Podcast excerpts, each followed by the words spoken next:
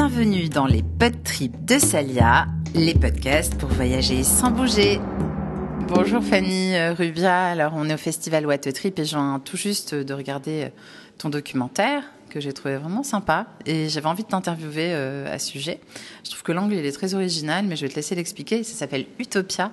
Vous avez parcouru différents continents avec une idée bien précise mais je te laisse expliquer, ce sera beaucoup plus simple. Bonjour, merci. Euh, alors, notre documentaire, c'est en effet c'est Utopia à la recherche de l'équilibre.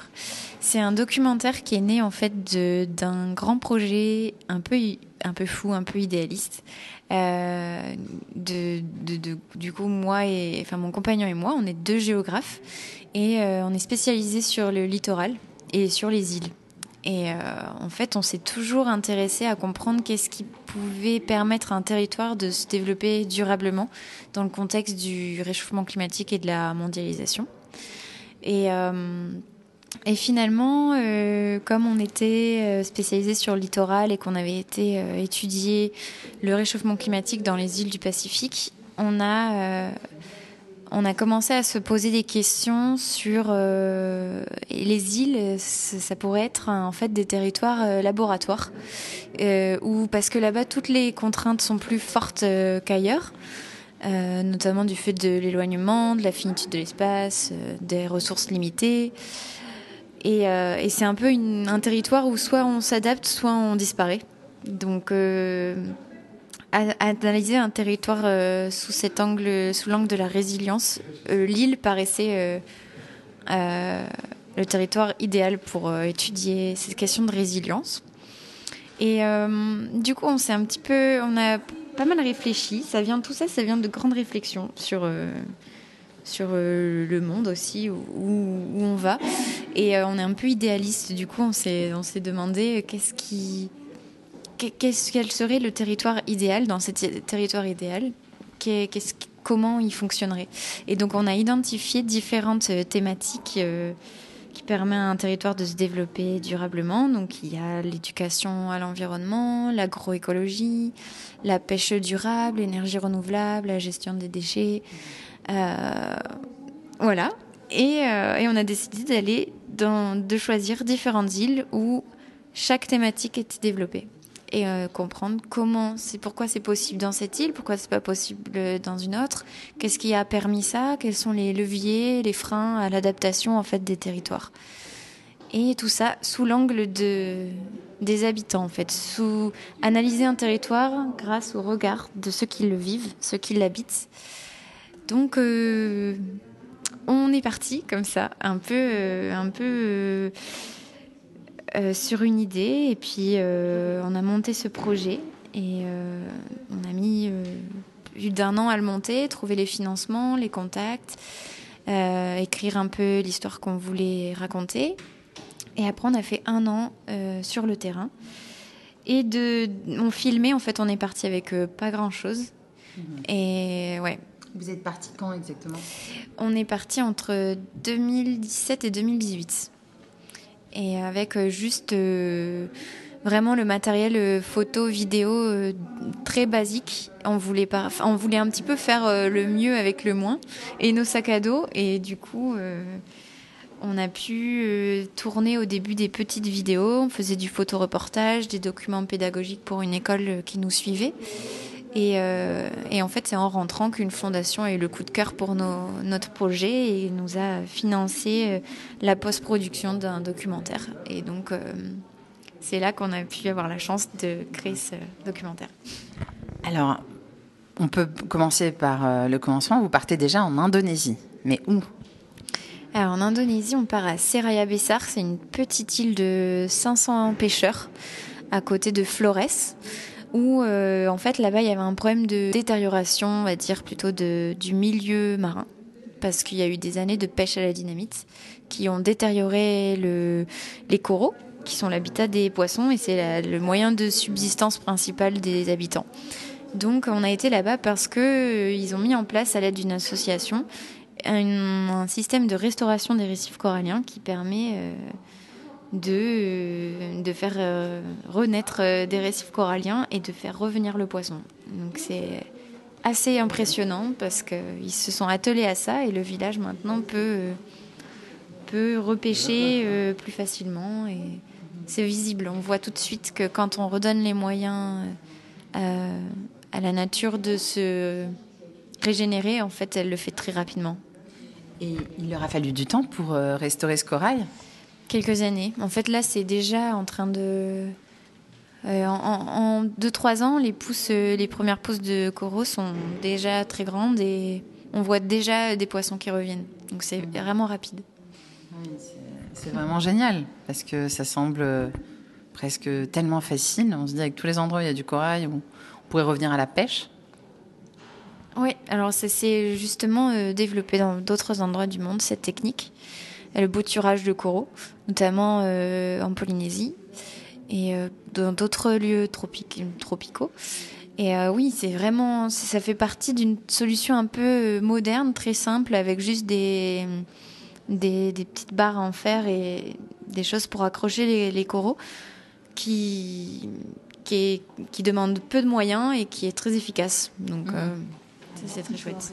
Et après l'Indonésie, alors, dans le documentaire, on vous voit aller ailleurs oui, alors après l'Indonésie, on était dans le Pacifique, euh, dans l'archipel des Marquises, euh, en Polynésie, où, euh, où là-bas, on a été documenté une initiative d'éducation à l'environnement qui s'appelle les aires marines éducatives.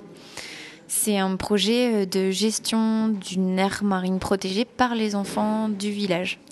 Donc c'est eux qui, mettent en place euh, les sanctions aux pêcheurs qui ne respectent pas, par exemple, ces, règles. Et c'est inspiré du système traditionnel de gestion des ressources marines euh, marquisien. Euh, donc c'est ça qui est très intéressant et qu'on essayait, c'était un peu notre fil rouge dans les îles, c'était trouver... pour nous, notre hypothèse de recherche, c'était que les solutions du futur, en fait, elles se trouvent à la fois dans la science moderne, mais surtout dans les savoirs locaux, qui se perdent malheureusement. Et euh, parce qu'avant, ils ont, c'est, des gens qui ont toujours dû s'adapter et, et, qui ont une connaissance du milieu et un lien à la nature qui est extraordinaire. Et donc, euh, pour nous, l'avenir se situe là-dedans. Alors, ça veut dire que de manière euh, ancestrale, les enfants, c'était eux les gardiens de cet espace marin? Oui, exactement. On avait appelé notre chapitre les gardiens de l'océan. Et euh, oui, c'était eux qui décidaient. En fait, c'est une technique où ils ferment la pêche dans une baie le temps que les poissons se reproduisent. Et euh, ensuite, ils réouvrent et ils referment une autre partie de la baie. Donc, c'est un système de rotation comme ça qui a des millénaires. Et euh, donc, les enfants sont gérants de ça. Et donc, ça fonctionne cette initiative selon. Il y a trois grands axes, trois grands axes. En fait, on apprend aux enfants à bien connaître la mer, à vivre la mer. Donc, ils vont eux-mêmes plonger, euh, observer les poissons et transmettre la mer. Donc, euh, c'est pour voilà. Après, ils transmettent aussi aux habitants du village. Ils devaient être hyper contents de reprendre le pouvoir. ben oui, il faut dire qu'ils sont. Euh, quand on leur donne euh, des responsabilités, en fait, ils prennent ça très à cœur et, ils ont d'ailleurs été euh, au Congrès mondial des aires marines protégées au Chili présenter le, le projet qui maintenant s'est développé dans plein d'outre-mer et aussi en métropole. Mm. Où ça en métropole, une idée? Il y en a à La Rochelle, à Brest, dans beaucoup de zones littorales. Il y en a énormément. Euh, en Méditerranée aussi, je crois. Il y a un site, euh, voilà, c'est lié euh, avec l'Agence française de la biodiversité qui gère ça maintenant. C'est un label, Air Marine Éducative. Très bien. Et après, vous allez à Hawaï, que je connais bien, puisque j'ai créé une guide Petit sur Hawaï. Et, ça m'a bien intéressé cette partie. Vous êtes allé sur Big Island. Oui. Alors, Hawaï, c'était pour documenter les initiatives d'agroécologie parce que Hawaï c'est un territoire qui a été où les terres ont été piqué euh, par les Américains à ses habitants euh, traditionnels, on va dire, enfin aux locaux natifs, exactement. Euh, et, ils ont pris ces terres pour faire de l'agriculture intensive, et donc les sols ont été vraiment détériorés. Et, donc aujourd'hui, il y a des habitants qui reprennent le pouvoir et qui essayent de restaurer les sols grâce à l'agroécologie, grâce à la permaculture Et ça fonctionne aussi très bien et très vite. C'est impressionnant aussi comme des années de détérioration des sols peut finalement se résorber avec euh, quelques années d'agroécologie. Mm. Et ils se fondent aussi sur les savoirs ancestraux des, des Hawaïens qui vivaient en harmonie avec euh, le rythme des saisons, de la lune, de, des, enfin, mm-hmm. connaissaient très bien leur milieu. Alors on entend de la musique parce qu'il faut savoir qu'on n'est pas loin de la salle de projection, mais il y a un film auquel tu dois assister, donc on va, on va pas non plus trop te retenir. Mais euh, donc après Hawaï, vous allez où? Après Hawaï, on descend au Panama dans une île euh, dans les Caraïbes qui s'appelle, c'est en fait un grand archipel de plusieurs centaines d'îles, c'est les San Blas, qui sont des îlots euh, sableux, très bas. Et là-bas vivent les Indiens Kuna, qui sont euh, le dernier peuple autochtone euh, d'Amérique latine à avoir résisté à la colonisation espagnole. Et, euh, donc là-bas, on a voulu s'intéresser à un système de, démocratie participative traditionnelle par des, géré par des, peuples qui vivent encore aujourd'hui en harmonie avec la nature et qui ont des croyances animistes très fortes où euh, la terre est sacrée, le vivant est sacré, avec des valeurs de communautaire, de fraternité entre tous les êtres vivants. Euh, donc c'était très très fort comme expérience euh, là-bas. Et c'est aussi des peuples qui sont, comme partout, malheureusement confrontés à, aux aléas de la mondialisation, de la modernisation, qui ont des, marchandises qui arrivent, euh, qui, sont rentrées dans l'économie de marché. Donc il y a des déchets, comme on le voit en fait dans toutes ces îles où il y a des belles choses qui se font, il y a toujours ça euh, derrière. Et donc, dans cette partie euh, du monde, qu'est-ce que vous avez pu mettre en avant comme pratique durable? Là, on a, on a documenté leur manière, leur autosuffisance en fait, leur manière de, de, de se nourrir avec ce qu'offre la nature, de construire leur maison aussi. Mhm. Ils sont encore dans cette démarche. Et euh, mais là-bas, c'était surtout axé sur le, le mode de gouvernance, qui est très traditionnel et qui est du coup euh, euh, vraiment participatif où euh, tous les habitants peuvent, euh, doivent au départ, maintenant c'est plutôt peuvent s'ils ont envie, mais euh, venir assister au grand congrès qui se, qui se déroule dans le village tous les, toutes les semaines, même tous les soirs, il y a un thème, et voter pour les lois de la communauté. Et il y a même un conseil des femmes qui va approuver les lois avant qu'elles se mettent en place. Donc il y a des... ça c'était vraiment très intéressant. Et après, je crois que vous allez aux Canaries, c'est ça? Alors juste avant, on va à Saint-Pierre-et-Miquelon. Ah, mais oui. La petite touche euh, polaire. bon, non, on voulait aller beaucoup plus haut dans les climats polaires, mais on n'a pas pu. Euh, mais déjà, euh, voilà, c'était le mois de juin, il faisait 5 degrés. Après le Panama, on a eu un bon petit choc thermique. donc Saint-Pierre-et-Miquelon, on y allait pour, pour documenter une pratique en fait de l'aide d'économie locale, circulaire, euh, avec toujours cette problématique de.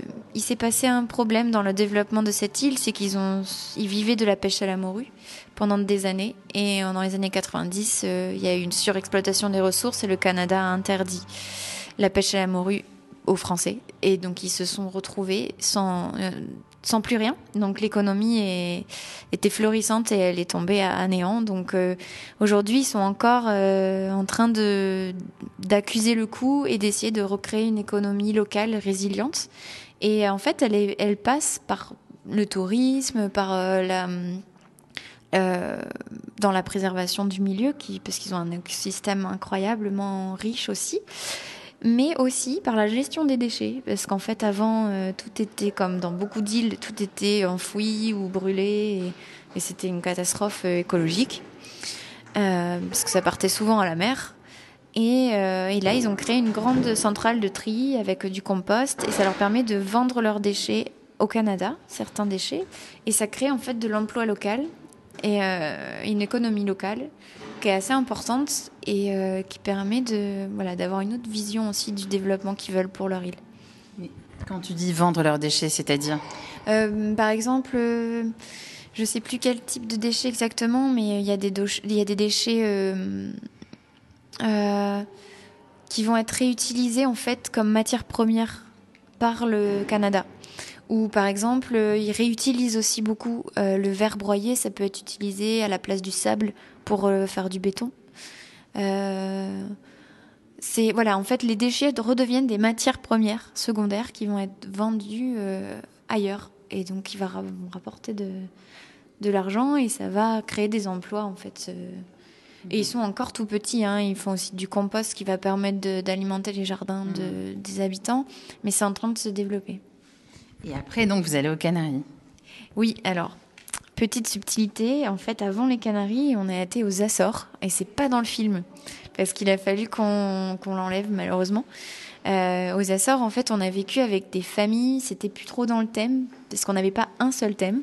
Mhm. justement une thématique. On vivait avec des familles qui, euh, de néo-ruraux, comme on pourrait dire, qui avaient choisi cette île pour euh, réinventer leur mode de vie et qui vivaient en fait en autosuffisance alimentaire, énergétique, à l'échelle individuelle. Donc ils construisaient leur maison, ils faisaient leur potager, ils avaient créé une coopérative.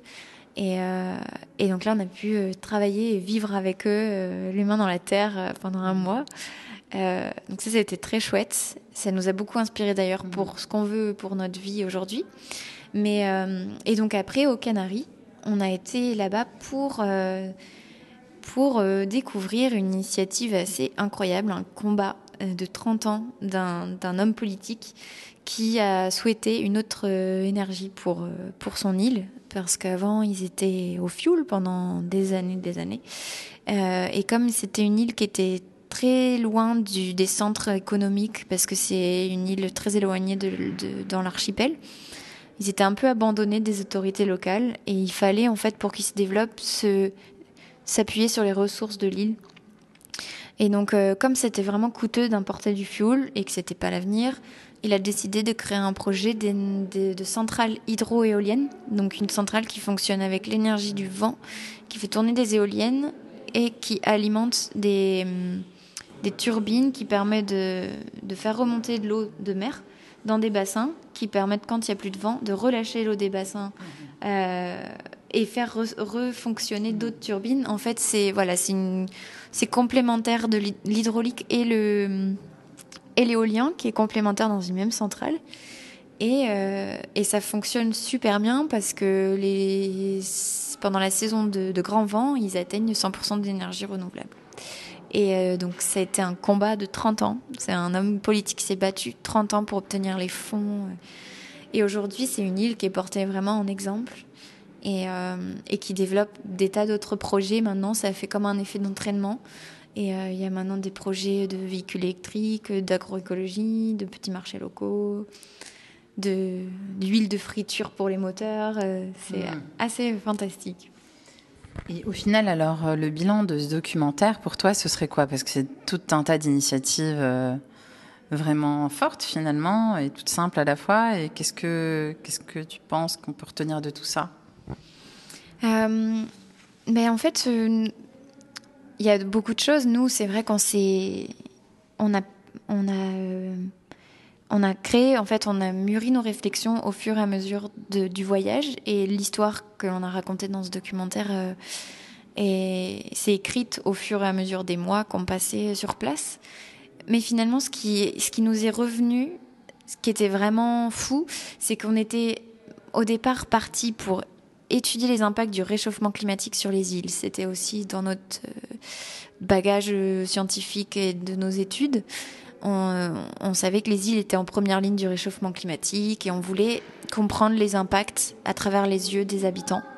Et en fait, on s'est rendu compte que le réchauffement climatique n'était pas du tout la menace euh, principale, c'est une menace de fond qui vient, euh, qui vient euh, aggraver les problèmes, mais la menace principale, c'était comment l'homme, en fait, en, se développant, en se modernisant, détruit son milieu de vie.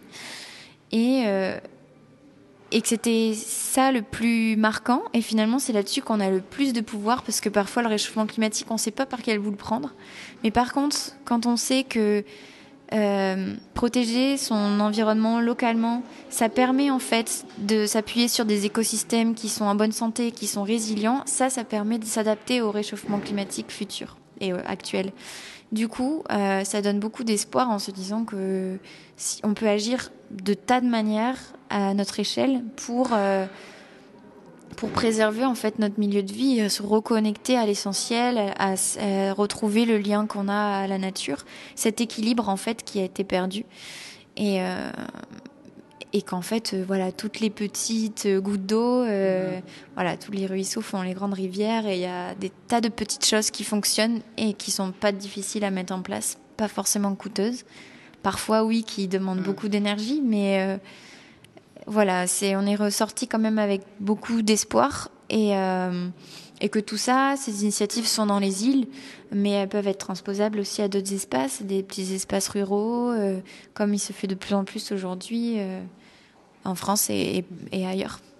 Et si on veut voir ton documentaire quelque part, comment on fait? Euh, Alors, on a un site, euh, on a un site internet. Donc c'est euh, www.géodyssée-expédition.com. Géodyssée, c'est géo comme géographe et odyssée comme une, odyssée. et on peut retrouver tout ce qu'on a produit en fait pendant l'année, les mini-films, euh, les photoreportages, les documentaires pédagogiques, les rapports scientifiques, les cartes, on a fait plein de choses. Euh, tout est en libre accès et, euh, et on peut aussi, ben on a notre contact en fait. Du coup, il suffit de nous écrire et nous on peut envoyer le film. On a un lien, un lien privé voilà, on demande une petite participation euh, libre euh, et, on peut vous envoyer le documentaire en attendant de faire peut-être des DVD, même si je crois que les DVD, mm. plus personne trop regarde de DVD. Mais euh, et puis ben on, a une page Facebook où on met nos actualités parce qu'on a beaucoup tourné avec le film et bon là avec le Covid c'était mm. différent, mais peut-être que voilà on, pourra comme on, tourne dans plusieurs villes, ça peut être des Mhm. des occasions. Alors, euh, la page Facebook, c'est Géodyssée aussi? Oui, c'est ça, Géodyssée. Bon, merci beaucoup Fanny pour cet entretien et puis euh, j'espère que plein de gens vont voir ton documentaire et qui sait, peut-être un jour il sera à la télé, on espère. Merci beaucoup, oui, on espère. merci beaucoup. Allez, bye bye.